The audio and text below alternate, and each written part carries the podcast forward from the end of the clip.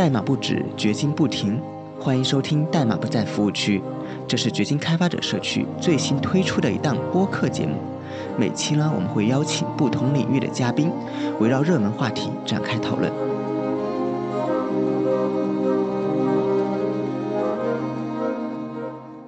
大家好，我是今天的主持人周翔啊。之前呢是媒体人的身份，现在呢也是稀土掘金技术社区的一员。然后今天我们邀请了三位嘉宾，与大家一起讨论一下我们的工作会被 Chat GPT 取代吗这个话题啊。让我们的三位嘉宾跟大家先做一下自我介绍，打个招呼吧。然后我们先从月影开始。嗯，好的啊，大家好，我是月影啊。我之前的话是前端工程师，所以做前端的小伙伴可能对我比较了解嘛。然后我最近的几年的话，其实是在负责稀土掘金社区这个业务。啊，然后很高兴的话，今天能够跟大家聊一聊，就是这个 Chat GPT 和这个 AIGC 相关的话题吧。因为这块的话，其实也是我最近比较感兴趣和比较关注的内容。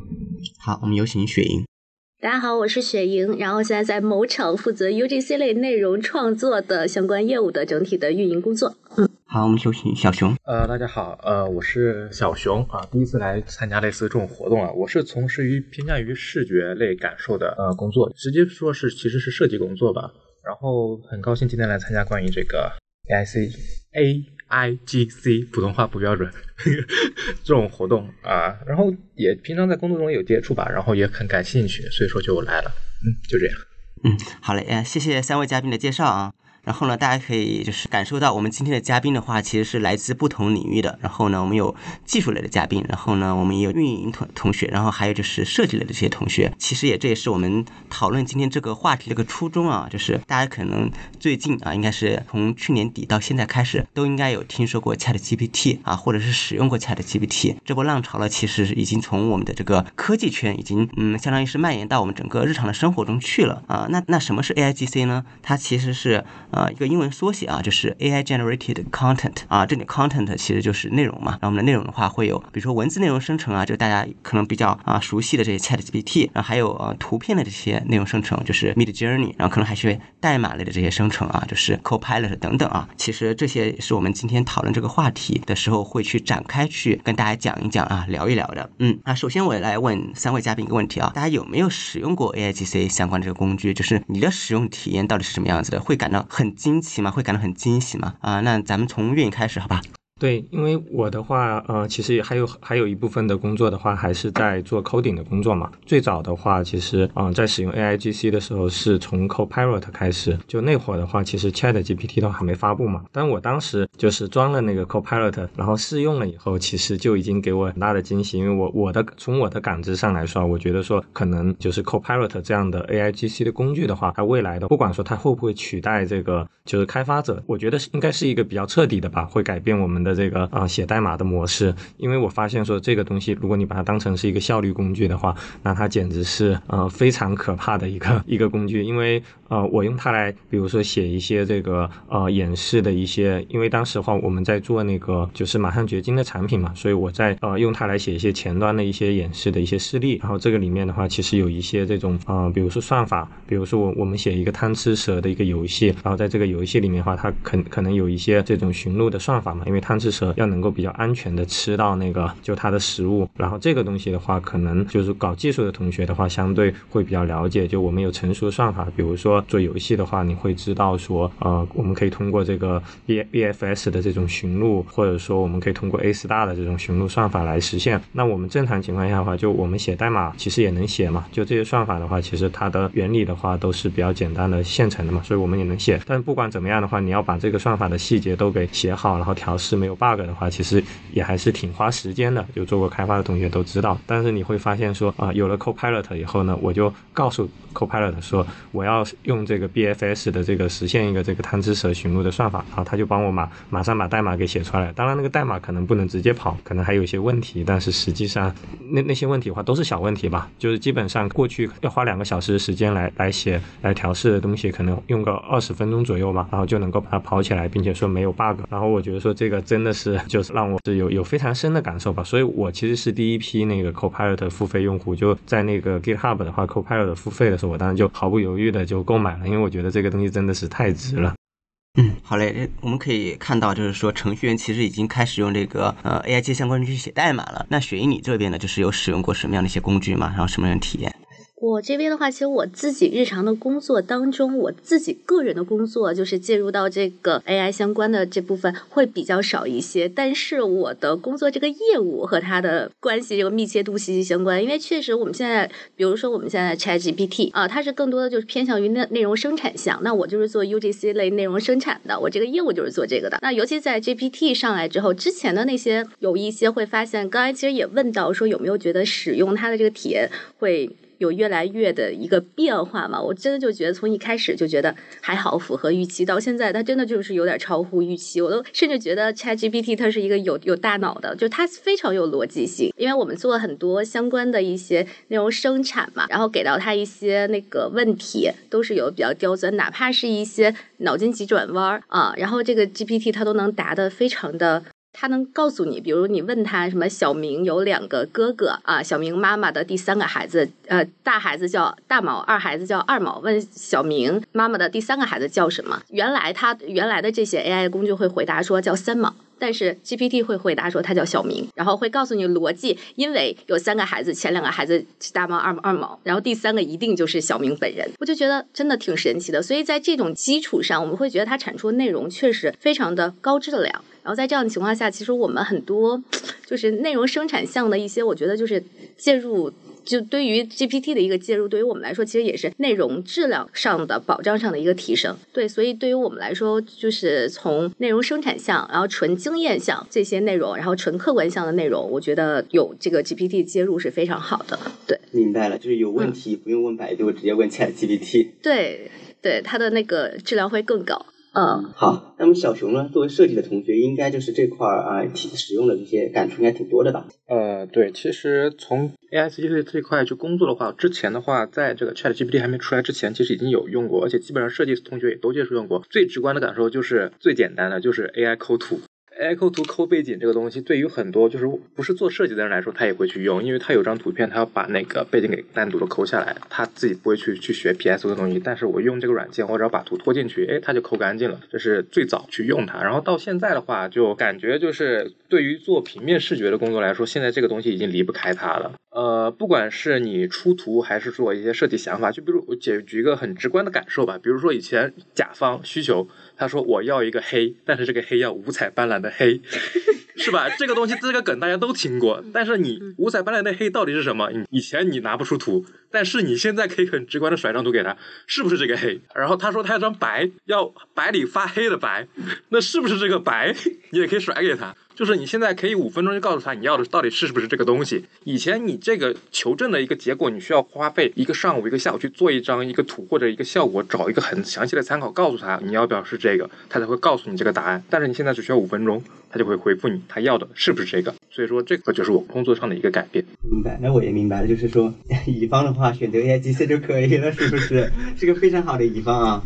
今天的嘉宾呢是写代码的啊，或者是做这个 UGC 的，或者是做设计的，其实都在使用 AI 这些相关的一些工具啊，或者是一些产品啊，去帮助去工作，提高这个生产效率啊，甚至可能就是说会改变我们这个业务的这个形态嘛。那其实我想就是说，大家举一下例子啊，既然都使用，你们在你们这个日常这些工作啊，或者使用的过程中啊，你觉得就是让你非常惊喜的这样一个 AI GC 的这样一个案例是什么？要不咱们先从小陈开始好吧？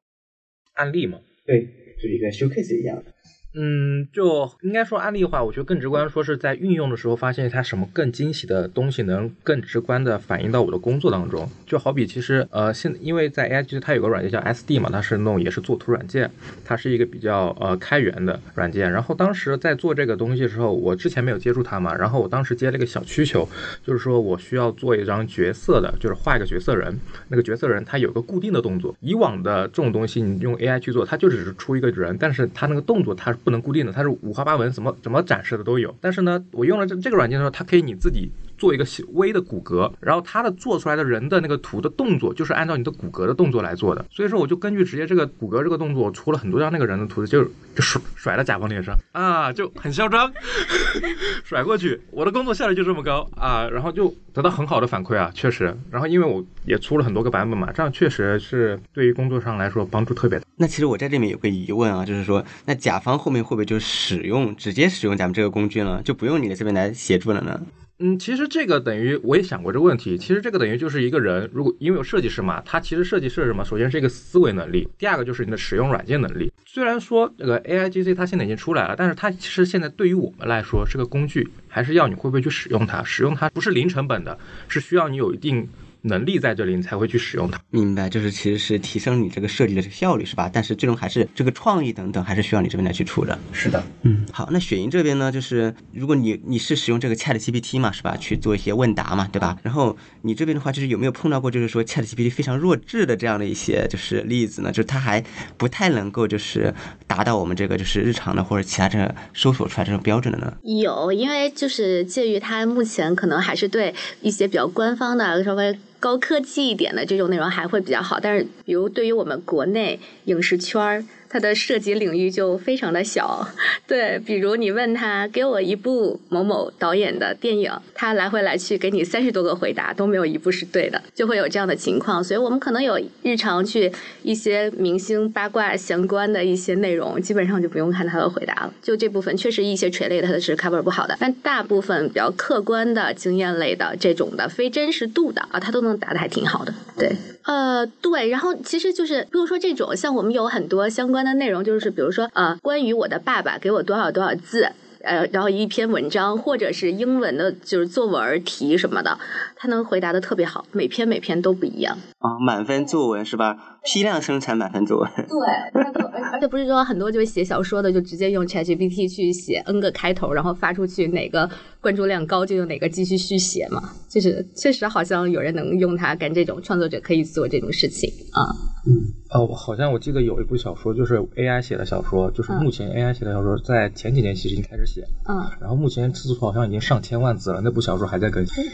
就是他每天那个 AI GC 他就固定更新，固定更新，目前已经写了一千万了，还在写，所以就是人搭好框架，设置一下情节，它就可以自动写出来，是吧？对，啊，那运营这边呢，其实你是从一开始很早就用 Copilot 嘛，是吧？到现在可能就是这个能力它的这个越来越强了，然后你可以就是分享一下，说你觉得在这个 Copilot 这个演进的过程中，它是对，就是整个来说的话，能力是哪方面的一些提升？然后你现在使用它的这些场景，是不是也是得到了一个这样一个拓展的或者延伸？对，哦，我分两两块来讲嘛。我觉得 Co Copilot 其实没有什么好说，它一开始就很强。就就我发现说，它能猜到我要写什么代码。比如我要写服务端的代码，我可能写一个 get 的接口，然后下面的话我敲一个回车，它自动帮我把那个 post 的接口给补上了。而且那个代码里面那个取数据的过程，因为它会分析嘛，就是我现在当前这个数据就是是是什么样的结构，所以。它其实写的挺正确的，就这个的话还是让我感到很惊讶的。就这个是 Copilot。那后来 Chat GPT 出来以后，我不就玩 Chat GPT 嘛？我发现 Chat GPT 的话，就每次都给都会给我一些惊喜，然后也会带来很多欢乐。就是有很多欢乐的话，其实都是 Chat GPT 带来的。是有有一天嘛，我是这样的问的嘛，那个我问他说，有 Chat GPT 说梅洛天庭的三王是谁？就是梅洛天庭三王其实是一个动画里面的一个，就是三个三个角色嘛。然后结果那个呃，就是 Chat GPT 的话，他一本。正经的告诉我说，梅洛天庭的三王是郭靖、黄蓉和李莫愁。然后他说李莫愁是是郭靖的师傅，然后编了一大堆那个特别好玩的介绍。然后当时我就觉得说那个特别搞笑，然后编的一本正经的。后来我我就用它来，比如说写了很多挺无挺无厘头的东西的。就我在 GitHub 上有个项目叫做让 Chat GPT 帮你玩转太阳系。比如说你问他说在木木星上有哪些著名的景点，然后他会一本正经告诉你。然后你你问他说呃如果去天王星那个。天王星上滑雪要注意什么样？什么要有什么样注意事项？他告诉你说，天王星很冷，你要注意保暖，然后要要多穿衣服啥的，然后就特别好玩。然后个 Chat GPT 三点五的话，之前其实它不太能够能够分辨说一些场景，就是你能不能能不能去做，就不管什么场景，他会给你一本正经的给你建议。比如说我问他说，我骑着那个小电电驴从地球到月球，然后在这个中间这个拉格朗日点附近，我的电驴坏了，然后那个呃，在那附近我想找个维修点，有什么注意事项你可以推荐给我吗？然后他就告诉我说啊，你要找维修点要怎么样，然后然后教你怎么样给那个小电驴换轮胎。后来我就追问一个，你确定能骑小电驴从这个地球去月球吗？然后后来他还说哦，那个现在人 类的科技还没办法支持小电驴从那个地球骑到月球，就是它会非常好玩嘛。但是后来发现它慢慢的那个就是可能变强了以后，可能没有那么多趣味性的。比如说你告诉他说，他会告诉你说，啊、啊、就是按照现在的这个科技的话，是不能够骑小电驴去月球的，所以你这个问题是没有意义的，然后就不好玩了。对对，但是呃，从另一方面来说，你也会看到它的那个就是越来越强嘛，就就是就是刚才其实呃呃，就我们说那个我们我们问那个 Chat GPT 问题嘛，就是比如说那个就就三个孩子那个大毛、二毛、三毛那个问题，其实他也不是一开始就回答对了，那个他一开始时候其实最早的时候他也是回答错的，后来他慢慢就回答对了。然后我我印象很很深的一个问题跟这个差不多问题是这样的，就我问他说那个呃就是有一个家庭，就是父母的话有四个女儿，然后每个女儿都有一个弟弟，然后问这个家庭一共有几口人。一开始他肯定答错了，他说有，因为有四个女儿，然后每个女儿各有一个弟弟，所以四加四是八个，然后加上加上父母的话是十口人，然后他肯定答错了。然后后来有一天问他的时候，他前面答的是挺对的，他说啊、因为每个女儿都有一个弟弟，然后所以的话说明说那个那个男孩是最小的，所以只有一个，所以这样的话是五是五个子女，然后加上父母的话，结果他最后来了一句一共是六个人，然后他他会就在一些很奇怪的地方出错了。好像最近问他的话，他能够那个很正确的回答出了，就是说这个家庭的话一共是七口人，所以你会发现说他其实是在慢慢的那个就是就变得越来越聪明吧，反正我的感觉是。我感觉好像就是逻辑推理能力是吧？就是一步步拆解，对然后逻辑推理其实是慢慢变强的。对对对，呃呃，这个逻辑推理真的很强的，就是我们有一个经典的问题嘛，嗯就是把大象放进冰箱有几步嘛，然后那个 Chat GPT 告诉我说有三步，就打开门，然后把大象放进去，把把门关上，然后再问他那个把长颈鹿放进去的话，那个有几个步骤？就是这个的话，你如果问，比如说问百度的文心一言的话，它还是告诉你有三个步骤，然后那个 Chat GPT 就会告诉你有四个步骤，因为要先把大象给拿出来，然后这时候你再问他，呃，就动物园开动物大会，然后那个要所有的动物都去参加，但是有一个动物没没有去参加，是哪个动物？然后 Chat GPT 居然会告诉你说是长颈鹿，因为长颈鹿在冰箱里，所以我就觉得这个 真的已经是非常的强了。说他其实除了这个逻辑推理联系，就是上下文这个关系，他其实都学到了，是吧？对会把之前的这些全记住。是的嗯，对。我其实有一个问题想问一下小云和学云两位啊，就是你们如果看到包括就是可能 Chat GPT 好生成这些答案，或者是这个 Mid Journey 生成图片是吧，都会有。然后你们能够就是你们作为专业人士会分辨得出来说，我这个是人写的或者是人画的图，然后以及它其实是或是 AI 生成的，你们是可以分辨得出来吗？呃，其实最开始的时候是完全分辨不出来的，因为刚开始这个好比，因为刚开始这个图片出来的时候，确实外国外有个很轰动的事件嘛，就是有人拿着这个 AI 生成的图去参加赛，还得了第一名，嗯，最后他自己曝光出来了。当时你看评委有没有评出来这是 AI 做的？何况我们这些普通人。但是现在自从你看多了 AI 做的图之后，你发现其实 AI 图有些做的图感觉是类似的，你就一眼就看出这其实像是 AI 的效果图，一般人画出来的会跟这个有些区别。现在有些很能就看多了会有一些细微的差别，但是我觉得随着这个技术的发展，可能后续也看不出来了。说现在其实看感觉是吗？对，但是现在有种感觉，你能看出来它是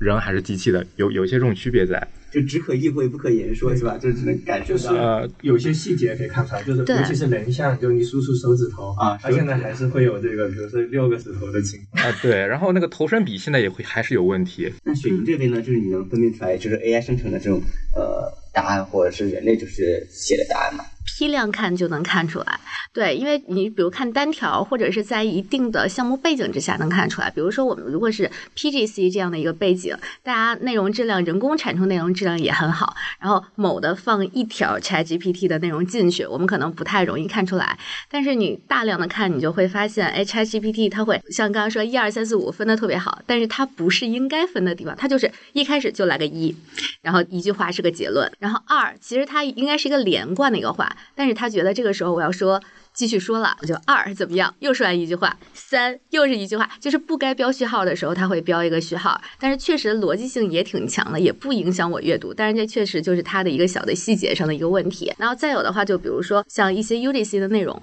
确实就是普通用户答我们可能用户本来自己没有那么高级，他说不出来那么有逻辑性的话，然后你突然间来一个，哇，这是 PGC 的这个级别才能产出的内容，好，它一定是基本上就是来源于这个人工智能，对。明白了。啊，就是其实有时候这个 AI 生成的内容其实是超过了人类水平的，是的，就可能它嗯完全没有错别字呀，或者就是使用就是规范会比较符合，然后反倒超过了一个比较普通的这样一个 UGC 的水平，这个对时候反倒能分辨出来。对对对，就比如你问他一个特别日常的一个问题，你问他说鱼香肉丝怎么炒好吃，我们一般都说，哎，我们家怎么着怎么着怎么着炒会比较好吃，你放什么什么什么就行了。他一定是，第一步，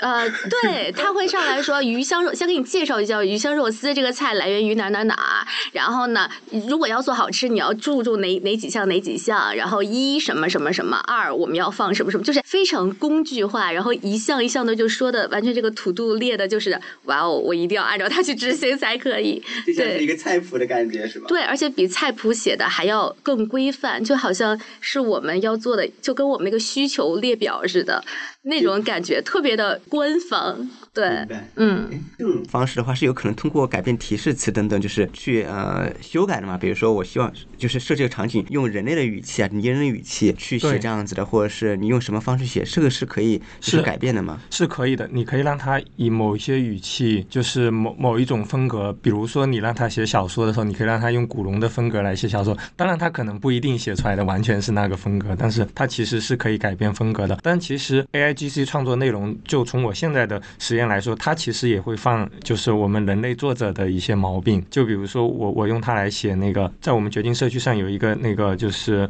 呃，让 Chat GPT 来教你学 JS 的那个专栏嘛，就我完全让 Chat GPT 来写的，就我会先让他写个大纲，我会告诉他说，啊、现在你来扮演一个就是一个前端的老师，然后你要给一些这个学生教他们入门 JavaScript 的，然后如果是你的话，你会怎么样设置这个啊、假如说你要用用十个章节把这些内容讲清楚，你会怎么来设计这个大纲？然后他会给你写出一二三四五六七八九十，写出十个大纲，然后十个大纲以后呢，然后我就会分别问他，那那好了，那你的第一章，你现在开始写第一章，然后他写写写写了，再写第二章，再写第三章，然后发现第三章的时候跟那个大纲那个对不上，结果他就写跑题了。就这个我们我们写技术作者其实自己也会有这个问题的，我就说所有人的问题，Chat GPT 也会有，然后这个时候你得告诉他说，哎，第三章要写这个内容啊，然后他才会发现，然后有的时候他其实也会遗漏一些内容，比如说啊、我们说这个 JavaScript 的话，它是编程语言嘛，它有这个顺序选择循环。好了，那它的那个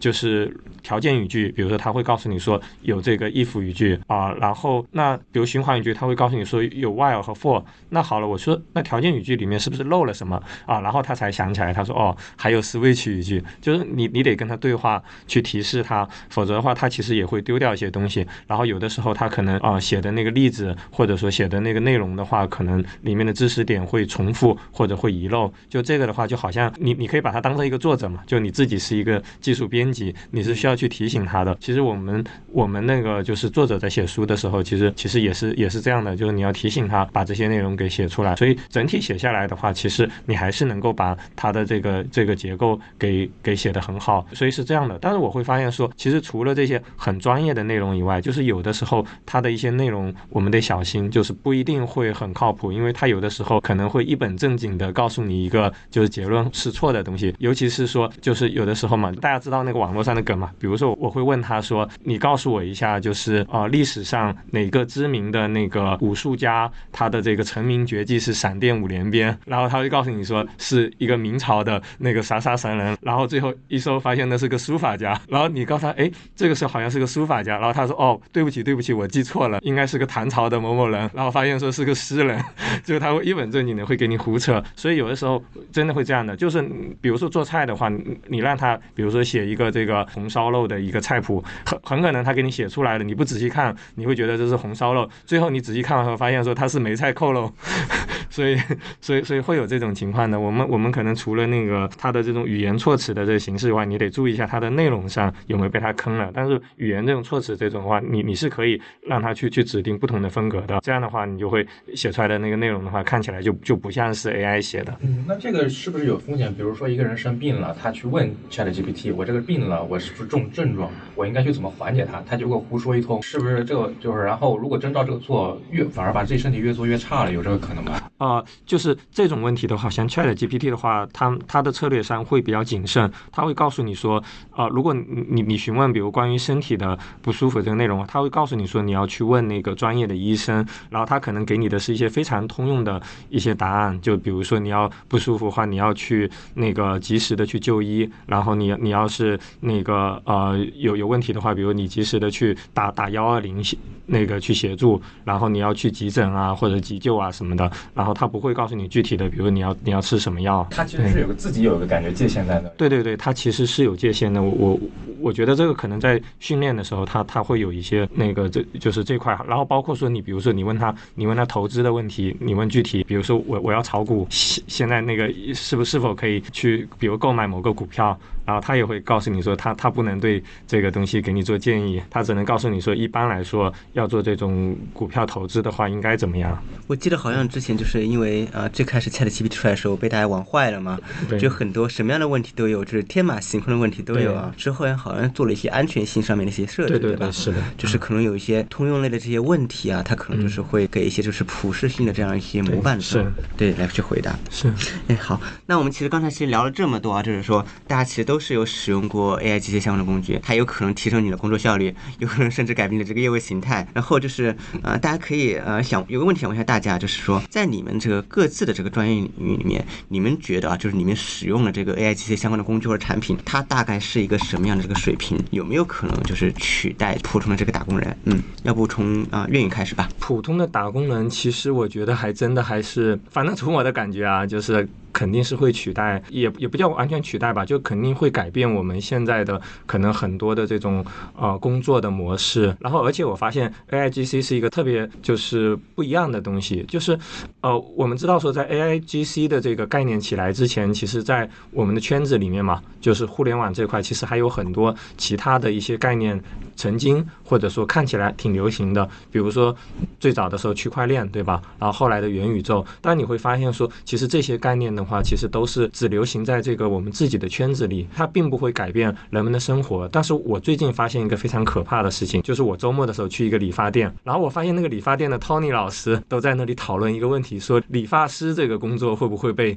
AI 所取代？我觉得这个这个真的是一个非常非常可怕的事情。但是我发现说，真的是有可能的，就是有很多代码就是是不需要人去写，AI 的话完全是可以去写得更好。我之前从这个 Copilot 里面的话，其实已经验证了这个能力。然后有的有的同学可能会会反驳，他会觉得说，哦、如果是一个很大的一个项目的话，你让 AI 来写肯定是跑不起来的。其实，哦、我们换一个角度来讲，即使是一个人类的一个编程高手，如果你让他不做架构，今天给一个需求，明天给个需求，让他就那个旧的这个需求每一个点每一个点去写代码，他写出来的代码其实也是大概率是不能正常上线给跑的，因为我们是需要一个置顶向下的一个架构的。然后现在其实已经有团队，就是在国内国外都有，已经有这种创业公司和团队，其实在做这样的事情，就是他在训练那个 AI 先做架构，就是我们把那个架构，因为架构的话，它无非其实是一些结构化的图或者语言嘛，不管是图形和语言，其实它都是能够训练 AI 去去生成的。比如说画一个 UML 的架构图或者流程图，然后甚至说训练 AI 的话，就完全是通过这这种啊、类似于编程的方式，用 DSL 的方式去实现架构。那这样的话，我们可以让 AI 来做，就是我们现在在做的，比如说像这种 A Pass 啊，然后像这种行业软件，因为这些的话，其实它通常情况下它都有固定的架构的，比如说金融，比如说你你给招商银行做一个客户端，还是给一个这个比如中国银行做一个客户端，可能它没有太本质的区别，可能它无非就这几这些功能。所以这些东西的话，你一旦让 AI 能够去自己去做这个架构的话，那剩下的话就代码的细节，然后代码细节的话，那 AI 就更加擅长了。所以未来的话，可能很多的这种行业的软件的话，它可能不需要太多的程序员，甚至说可能未来的话，可能程序员他更多的在做的工作，可能就是在训练 AI，或者说给给 AI 来提供足够的这个 context，然然后让 AI 来去实现这个代码细节。然后这里面哈，可能会演变出来很多不一样的东西，就是它有可能会颠覆我们过去传统认知当中，比如说关于代码质量，比如关于可可可读性和可维护性，就是在 AI 来看的话，可能跟我们人类是不一样的。它可能会有几个过程，一开始可能 AI 会替代我们人来写很多代码，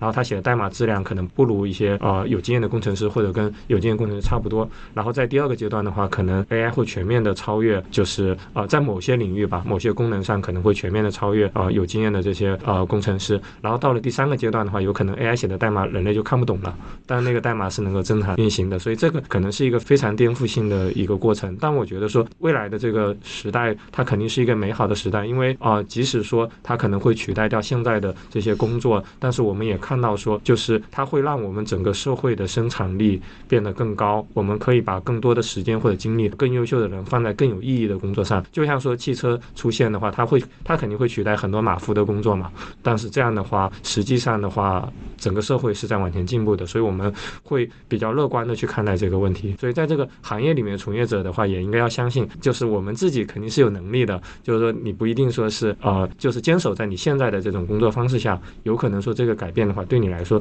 其实你更多的应该看的是一个机会。那其实，嗯，月影如果让你去给现在啊这种到目前为止最先进的 AI，嗯，去定一个级别的话，你觉得它是什么样级别的一个程序员？就是目前为止这样最先进的 AI。呃，是这样的，就是目前为止的话，可能你还很难，因为就是有很多这种概念的东西，其实还在，就是还在实现中吧。就比如说有些团队的话，它其实现在正在做这个事情，就是呃，比如说你要写一个 app，然后你告诉他一个需求，然后从哪里取数据，然后它的交互界面是什么样的，AI 可能会给你生成一个 HTML 界面，但它现在做的可能还不是特别的好，你可能还在基础上做一些这种二次的加工，所以它现在可能还不能对应一个程，就你很难对应一个程序员，你用 AI 说完全的取代一个程序员。但是我比较乐观的估计，就至少在五年内吧，就是可能 AI 的话就会就会取代现在很多的程序员。就就是我我们过去一个团队，可能假如我们有我们有十个开发，可能未来的话，我们一个团队可能有三个开发加上 AI 就够了。当然，就 AI 它也是在一个不断提升过程。还有一个就是在这里面的话，我们要考虑到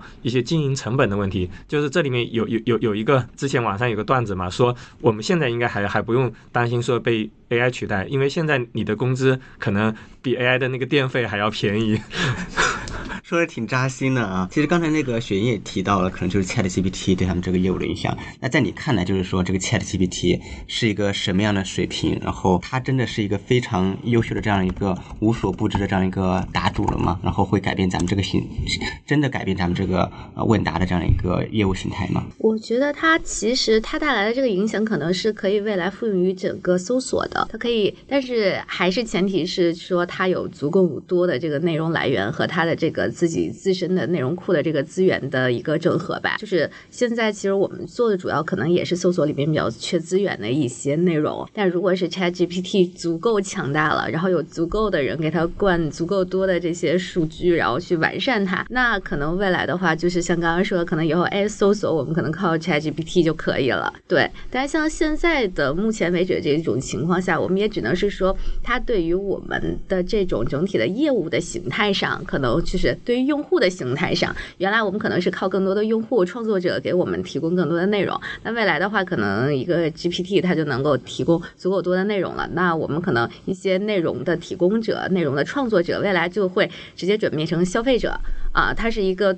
用户向的一个转变，但是说对于我们真正自己的工作上来讲，就是目前来为止，好像还很难找到能够让我们，比如说运营啊、产品啊，可以直接复用到的这这些工具还比较少，因为可能我们这个。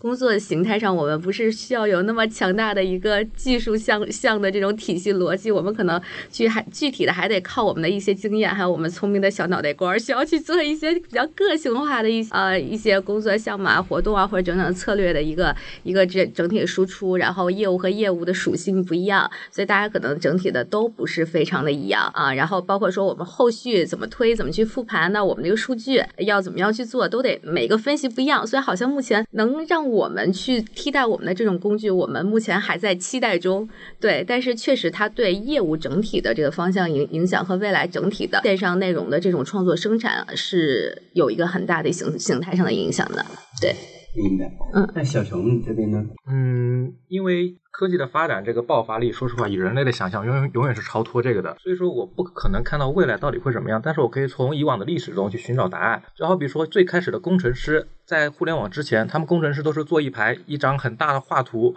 在那一排排的画图，用手笔画。但是后面工程师他有个软件出来了，改变了他的完全的工作状态。那个软件叫 CAD。然后后续所有的工程师他不需要会画，不需要你去会画图，他只要你简单会用手笔。但是你 CAD 一定要会专精。这就好比我觉得可以用到现在，感觉这个 AI 这个。对于我现在的设计一些这种软件来说，我现在我可能我现在每个设计师他需要会 PS，需要会一些这种各种 AE 或者什么 PR 这种软件，每个设计师对应的这个软件都要去学。但是到后续可能整个会统一到一个用 AI 做的一个软件去，你可能不需要会你你不需要会 PS，不需要会 PR 这些软基础的软件，你只要会去使用 AI。这就我觉得可能是一个我从以往的这个工程师套到我现在设计的我来看一个这个发展状态。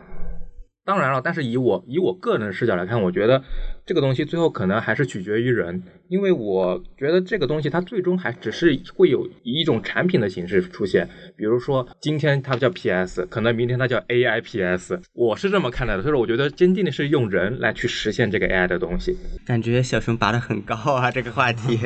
对，正好也提到啊，其实我之前看过还比较有意思的一个观点啊，就是说，呃，这个人和这个 AI 工具的这个就。是它的一个关系啊，就是说人其实它本身，呃，人大家会大部分人觉得，包括岳远说，就是 AI 啊，可能是辅助人类的是吧？生产提高这生产效率这样一个工具。但是也之前提过说，人他其实和 AI 工具，然后呢，但但是作为普通打工者的话，我们其实不是靠这个生产出的这个成果啊作为谋生的啊，它是属于这个我们生产出来的成果是属于资本的，对吧？就是人 AI 和资本之间这个关系，其实有很多这样的一个探讨，因为你。你 AI 去协助你帮工作，包括比如小熊你这边是吧？让他协助你去设计。那我理解的话，那需要的这设计师是不是肯定就变少？我是不是？我觉得不知道这样理解对不对？啊？但比如你写代码的，刚才运营也说了，就是说你可能之前一个十个人团队，可能现在就是减少一半，然后加上一个 AI 就可可以了，对吧？就是说你们就大部分就是我们都是普通的打工人，我们并不是靠我们生产出来的成果啊，这个成果生产出来成果并不是属于我们打工人的，它属于资本。对我们其实靠这个资本给我们发的这个工资，然后去生生存的啊或生活的。那这样子其实就是有。人，然后啊，AI 工具，然后和资本的关系，其实我比较好奇一点，比如大家是怎么样去理解这个关系的，或者是你怎么看待这样一个问题的？啊，运营可以先说一下。对，其实这个问题我想的更长远一些，然后我会。跟大家说一下，就是在我们现在的这个变革的，就是这个前提下的话，肯定在未来的几年会有一些比较难受的地方，就是尤其是这个行业中，就是它最直观的，就我我觉得这个事情是一定会发生的，我们不用去回避。就最直观的话，就是 AI 的生产力上来以后，真的很多企业的话，对于那个就是开发者的能力的话，它不会有那么高的要求，然后它会它会会使得一些人就是流落。我刚才说我去理发店嘛，是吧？就除了听到那个 Tony 老师在聊这个 AIGC 之外的话，我还听到他们在说，就是现在大厂的这个这个就是大厂的一些人，就是离开了一线城市，回到那个他们老家的二线城市，然后开了很多奶茶店，导致他们现在的那个二线城市的奶茶店特别的卷，然后会有这样的吧？就这是一种社会现象，但这种现象的话，其实是这个时代带来的。但是我们会有一个更乐观的前景，就是说，如果我们把这样的一些人的话，就从这个生产力，从这个在大厂当中，因为我因为因为我们知道说，其实我们自己从业者嘛，我们知道我们工作其实很忙的嘛，说不好听点就很卷嘛。但我们如果把我们的那个就是生产力从这些大厂当中释放出来的话，其实呢，就是它可能会产生一些更多更有价值的东西。比如说啊，这些人的话，他不可能就是真正有能力的人，他不可能是说我找不到工作，我今天找不到工作我就失业了，肯定是会就是这个时代会逼着他去做一些更多的东西的。这里面的话会产生更。多的一些有趣的一些东西，可能它会是我们现在没法。想象的，因为人类的这个就是科技是爆发式的增长的，所以如果说我们说二十一世纪嘛，就我们说二十世纪那个我们过去的那个世纪，大家看到了就是有很多变化嘛，这些变化其实改变我们人类生活嘛，就是在我们老一辈那个当年那个时代，或者我我们自己小时候，可能 可能有很多听众就你们九零后零零后可能没有感觉，我作为一个八零后嘛，就我小时候的那个生活跟我现在的生活其实完全完全真的是两个生活，我们我们可能很难想象说在那个时代没有智能手机，甚至没有手机，然后没有这个支付，我现在上街从来不用带钱包是吧？我我的那个背包里从来不用放现金的，但在过去的话，其实你是做不到的，就你会看到说，其实你的生活是在一一步步的被改变的，就是这样的一些呃科技的这种爆发，它其实是会改变我们的生活，但是所有的这些科技的这样的进步的话，它都会让我们的生活过得更舒服，所以它不会说啊让你失业了，然后你你你会觉得说你你过得更难受，我觉得我觉得不是这样的，就是这个社会的变化，既然产生了这种科技的这种发展的话，这个设计的变化其实一定是会让我们的生活变得更好的、更美好的。但在这个过程中转变的过程中的话，有可能会会导致一些难受，就是在社会层面上和个人层面上都会会有些危机。但是这些挑战过去了之后，当你再回过头来看的话，一定是会发现说你未来的生活会更美好的。我知道现在其实很多时候社会上一些悲观情绪，就是有些人不管是调侃也好，还是有些人真的相信，就觉得说现在每一年都是这个未来十年最好的一年，意思就是说这个未来的话会比较糟糕，会有很大的压力。其实不是这样的，我们的社会是螺旋式上升的，就我们是一定是有周期的。我们现在就处在啊、有可能是啊，当当然也不一定，但是我认为很有可能是我们这个二十一世纪最伟大的变革的开始。在这个时时候的话，我们是可以期待一下，就是我们未来人类的生活会变得更美好的。然后，如果我们说的更长远一些，就是 AI 和人类的关系，就是我现在把它定义成是一个效率工具。就未来的话，AI 可肯定会至少在应该在相当长的一段时间吧，我觉得半个世纪吧，或者说更长的时间的话，它跟人类的关系一定是一个全面提高人类社会的工作效率，在方方面面提高人类工作效率的工具。所以真的说，虽然说那个 Tony 老师说那个担心说理发被取代，我觉得短时间内肯定不会的，但是也有可能以后到了某一个时间点的话，可能真的是会有这样的，就是因因因为 AI 也是有躯体嘛，就我们看到最近有那个就是那个那个智能，就是有那种机器人，其实已经开始接入这个 AI 嘛，所以它其实也会有的。所以在在未来的话，很可能说就是 AI 一开始的时候是人类的这个提高效率的工具，到未来的话，可能跟人类社会是一个共生的关系。在未来的话，甚至说呃有可能说 AI 会取代人类，那这里面就涉及到一个问题了，就我们怎么看待 AI？就 AI 能不能产生智能？其实这个东西是没有定论的。但是假使说 AI 产生智能的话，那么未来的话，AI 有可能它会取代人类，但是呃，这时候我们怎么定义 AI 这个这个东西呢？它属不属于人类文明的一部分呢？我认为是属于的。就是说，我们文明的传承，它不是一个物种的传承，就不是说我们都是叫智能的这个物种嘛，都是个生物嘛，它不是说叫智能的这个生物它延续下去，而是一个文明的基因延续下去。如果 AI 今天它是通过人类所有的语料、所有的资料、所有的这个思维方式都是通过人类文明训练出来的，那未来即使说人工智能真的变成了智能，它拥有比人类更高、更强大的能力和更高维度的智慧的话，它依然是人类文明的传承。所以我觉得说，就是我们其实是把这个文明的基因传承下去，而不是说把这个物种给传承下去。因为因为因为人类的发展都已经灭绝了多少物种了，所以 所以作为就是文明的发展来说的话，我们可能要站在一个更高的角度去看待这样的问题。但是不管怎么样的话，就我还是想说的一点就是说，当我们的生活都被改变的时候，大家放心，我们生活不会变得更糟糕。就这个社会肯定不会变得更糟糕的，因为科科技永远是会让我们的生活变得更美好的。嗯，月影这个高度越来越高啊，是有点哲思在里面的啊，已经上升到人类文明的这个发展走向了。对，是。然后其实我之前听到就是有一些调侃嘛，就是说 AI 就是它可能啊，本来以为 AI 呢是首先会取代就是一些低技能的重复性这些劳动的，结果现在先取代的就是那种创造性的这些劳动啊，可能就是我们现在这些工作啊。这个我觉得我不知道，可以小熊看一看，就咱们看看眼前，你觉得这个 AI 对咱们是有威胁的吗？你怎么考虑这个关系？其实这个关系的话，我现在已经有很直观的感受，就是我我的工作可能目前不是这个新出现的这个 AI 产品的冲击第一线，我我确切的工作可能跟与视频动效相关，它的冲击第一线可能跟平面视觉相关。然后平面视觉同学现在其实基本上每个人他都会一些 AI 的。用具。他现在不会用 AI 的，就是我身边的朋友啊，他不会用 AI 的，他工作效率明显就比不过会 AI 的同学。他现在就是会呃得到的反馈也没有像以前那么正向，因为就刚刚你说的，可能是十个人变成五个人工作这样的感觉。但是我觉得就是现在有句话很梗啊，很火，风浪越大鱼越贵，是吧？这个 AI 它既然出现了，它其实也是一个机会，它嗯有机会在这，那肯定有正向就有负向的嘛。正向在这的话，你你要去人就要去产生改变，你要去抓住这个正向的东西。所以说，我就刚刚说的，我是一个乐观的人，我去比较会，我感觉我会我要主动去抓住这个东西。那不乐观的人怎么办？我觉得社会会给他一个其他方向的一个选择。嗯，这是我的乐观看法。嗯，我感觉好像月影和小熊都是乐观派的啊，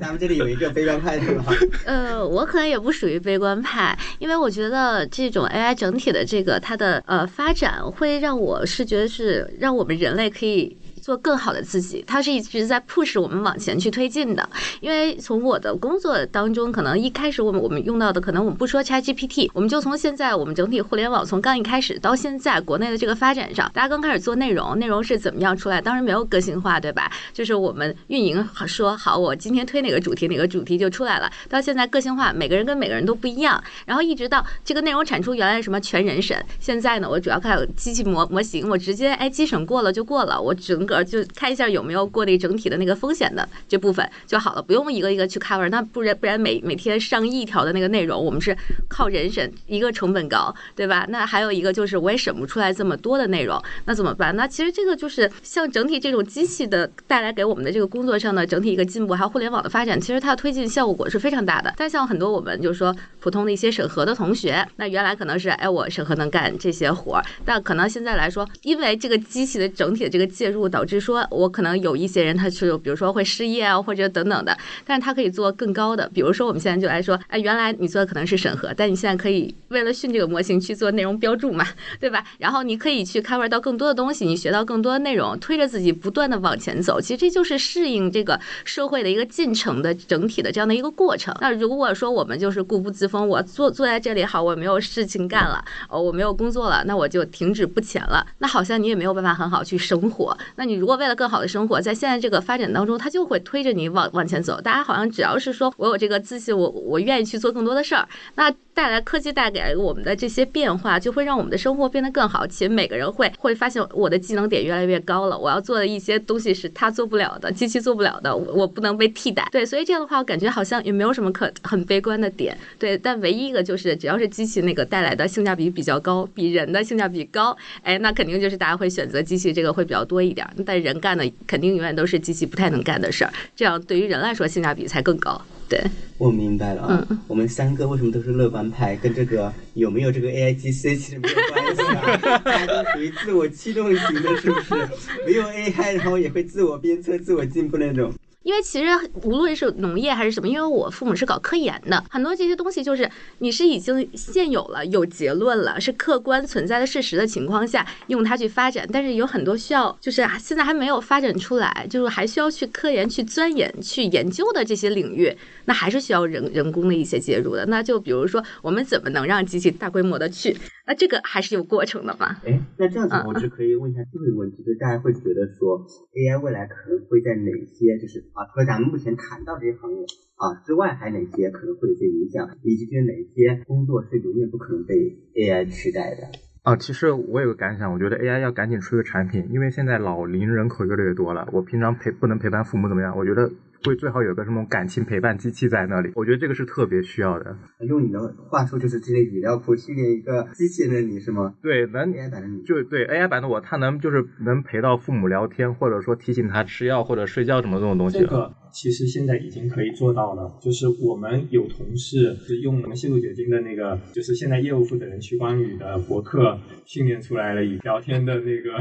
就是 AI 版的区区 监督你工作，好好工作。啊因为区。区他也是一个前前端的一个比较有经验的同学嘛，然后就可以问他问他一些这个关于前端的一些如何学习啊，然后个人成长的问题，然后他会按照这个区区的这个就是他的这个想法来告诉你，所以这个事情真的是可以做的，就以我们现在的这个科技就可以做的，所以我就打算我我以后不太忙的时候，我我打算去自己训练一个就是低配版的模型，然后我去做一个工具，就是至少说做一个聊天机器人，其实除了给那个老陪伴老年人以外，就是你其实还可以，比如你家里有小孩的话，因为它聊天机器人它是可以双语嘛，就我们现在 AI 都是可以多语言的嘛，就你你就不算做所有的语言，其实你可以做双语，这样的话你可以让你家娃就是跟那个 AI 机器人去练那个英语的对话的，其实这个还是一个非常好的一个一个，而且而且这个成本可能真的不会很高，因为我之前在那个就是在抖音上看到一个那个有一个父亲给他家娃做了一个做了一个航母，就是一个真的那个航母模型，包括上面那个飞机是真的可以飞的，跟武器就就是有那种焰火那种效果，然后我就觉得哇，这个东西好高端啊，然后而且是全全钢打造的，看了一下，可能可能估计他花他花费也不太便宜，至少是十万块钱以上的。当然，如果说你在家里面，比如说给你家娃打造一个这个这个就是一个这种聊天的机器人，可能可能用不了这么这么高的成本，可能就是就是一个几万块钱的一个相对配置高一些的，就是就是好一点的那个 GPU 和内存的机器，然后用开源的那个语料库的模型，然后你可以把把你过去所有写的，就你自己自己以前写的那些文档、博客，然后这样的一些语料全部都训练进去，然后这样的话，就是你就可以让那个机器人，嗯，就是就是它可以在你不在的时候就代替你，比如陪伴你的父母啊，或者说那个陪伴你家的娃。但我说实话，这点我不是非常认可。我觉得这一点，就比如说陪伴型的这种机器人，我觉得对于我来说，可能因为我也比较 to C 嘛，然后就是它只能模拟一个生生存环境，但它不能长期的去覆盖我们真实的生存环境。因为一个人人和人之间的交流，就像我们训练出来的这个东西，也许你就算让他情绪不稳定，他能不稳定到什么样的状态呢？人人和人真实的接触和交流，对吧？这个人每个人。呃，就是我们距离之间的它的呼吸啊，带来的我们身边空气温度的变化，然后我们每个人的这情感交流和每个人遇到不同的事情，他的一些态度、神情的转变，这是必须是真的人和人的现实当中的交流，我们才能获得这部分。不然的话，就比如说只是一个机器人，你给我一个，就算你模仿的再像再怎么样，我没有这个温度，身边没有这个温度，一样他没有办法做到一个真的真实人的一个陪伴带来的一个真正的一个效果。这个这个。我觉得很有道理的。然后这个的话，其实在目前的这个阶段的话，是我觉得是很有挑战的。但是我是属于那种比较激进的那种，就是呃，周翔刚才也问嘛，就是我们的那个 AI 的话，到底是有多少的那个就是工作岗位都会被 AI 给取代嘛？我我是比较激进的认为说，如果 AI 发展下去的话，有可能是所有的工作都会被 AI 所取代。就是我们现在可能做不到，就像是我们做那个情感那些温度那些东西。但是说我的看法，我觉得 AI。它很可能是人类就是生命同源的一种智慧，就是说我我我们这样看嘛，就我们现在的那个 AI，这里我可能说一点可能相对比较技术的东西，就是我们现在的大模型是怎么样一回事呢？就它是有这个参数嘛，然后去训练这个语料库，现在的那个大模型的参数的规模都很大嘛，就是可能已经已经到了这个百亿百亿参数的级别嘛，甚至有科学家说未来可以达到这个万亿参数的级别嘛，那个它是这样的，然后它的那个模型就是去训练，然后这个东。西过去的话，一些科学家觉得说，那个就是大模型或者大数据的这个 AI 跟人类的生命本身的话是有本质的区别的。就是最简单一个区别，我就举一个例子，就是它是那个大数据还是这个小数据的问题。就是过去的话，比如我们的 AI，比如说你要让 AI 去识别一个猴子，然后你你得给它训练大量的样本，就是说可能几可能成千上万几亿的那个样本才能那让它识别那个猴子。但是如果你你家有小孩的话，你给小孩看那个猴子的图片，肯定不用看那个那么多图片嘛。然后甚至说，人类有一个非常厉害的地方，就是你给那个小孩，比如动物园的那个猴子的照片看完以后，然后给他一个卡通版的猴子，就是那个卡通版的猴子的那个长的，就是五官啊，然后形象啊，肯定跟那个动物园那个真的猴子是完全不一样的。然后你比如再给他看一个那个《西游记》里面的猴子，那孙悟空，然后他会认为说这三个其实都是猴子，就这个是是过去的话，我们认为说人类的这个智慧跟 AI 的本质区别，但是现在的这个大模型，如果我们把这个仔细的去研究后，发现好像这个区别可能并不是我们所想象的那样。当然，这里我可能不太专业啊，但是但是我说一下我的判断，就是有可能不一定对，但我也觉得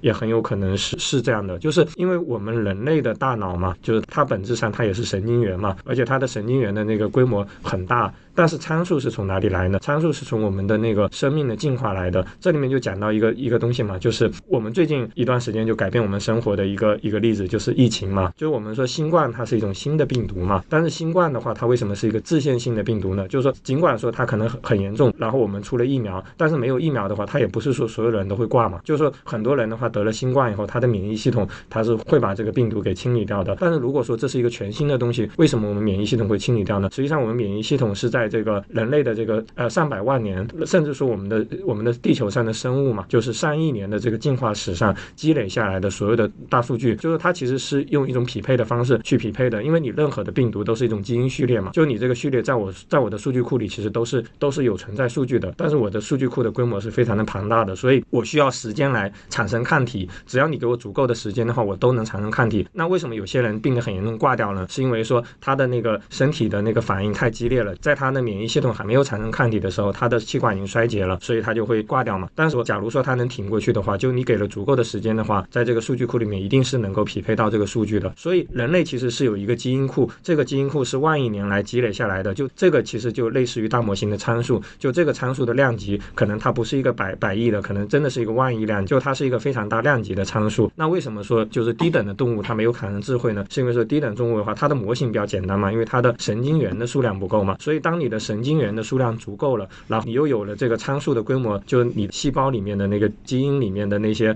积累下来的这些参数足够的时候，你就会产生智能。所以有人说那个现在的这个 Chat GPT 的话跟我们人类不一样，因为我们人类是能够理解内容，而 Chat GPT 不能理解内容。我觉得这个话可能真的不对。所以我们现在会看到很多人认为说 Chat GPT 就 GPT 四已经产生智慧嘛，一定是这样的。就是说我们我们教我们的小孩说话，你怎么知道说他从完全不会说话到学说话的这个过程，它是一个理解事情的这个过程，还是其实它跟大模型是一样的？它就是一个概率的问题。就是我们人说的每句话，我听懂了你的话，我回答你的话，在我意识里面，我觉得说我们是就着这个是问题的理解来进行相互的交流的。但是有可能它背后的本质真的就是神经元的那个概率模型在匹配。所以在未来的话，可能这些东西它都会的。就你的智能，人工智能越成熟的话，它会越接近于生命。所以它最终的话，可能它会超越你现在的人类，包括情感，包括你的任何东西。当机器它也能够有身体嘛？因为我们可以把那个智能模下载到那个机器的身体里面嘛。所以未来的话，可能这个生命体可能它真的会取代我们现在的这个人类的生命体，但是它依然是人类文明的延续嘛。我就说，因为所有的这个过程，所有的这些知识、智慧的积累，其实是一脉相承的。所以我就说，在更长远的未来，我们真的可能会被 AI 取代。但是我们被 AI 取代的话，不是像一些人说的啊，是不是像那个终结者里面说的，人类要被消灭掉了？其实不是的，它是一种就是文明形态的一种更迭。我觉得这个如果真的说有那一天的话，有人见证的话，其实这是一个非常伟大的一个时刻。其实人类在这个自然界的这种灾害面前是很脆弱的。然后我们现在的宇航也是很脆弱的。我们甚至说都不能够支持我们普通人登上月球、登上火星，因为宇宙太大了，而人类的寿命太太短了。就是而且我们的身体不适合在低重力环境下生存。以我们现在的身体，我们是很难走走出太阳系的。所以这当你要成为一个宇宙的文明的时候，你要能够做到这一点的话，你得改造自身，就是产生更强大的个体。但是改造自身是违反伦理学的。而且这里有一个问题，就是那我们怎么改造自身呢？那会不会导致有钱人或者有权人他能够变得比普通人拥有十倍的寿命，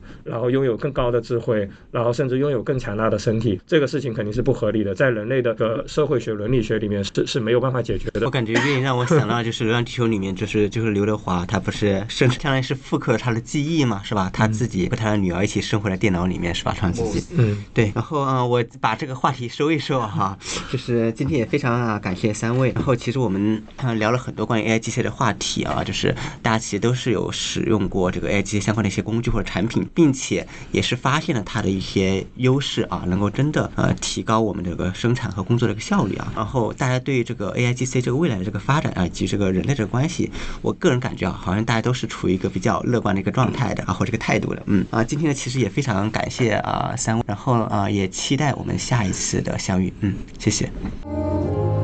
感谢收听本期代码不在服务区。感兴趣的听众呢，也可以关注掘金开发者社区公众号，后台回复“听友群”即可加入群聊。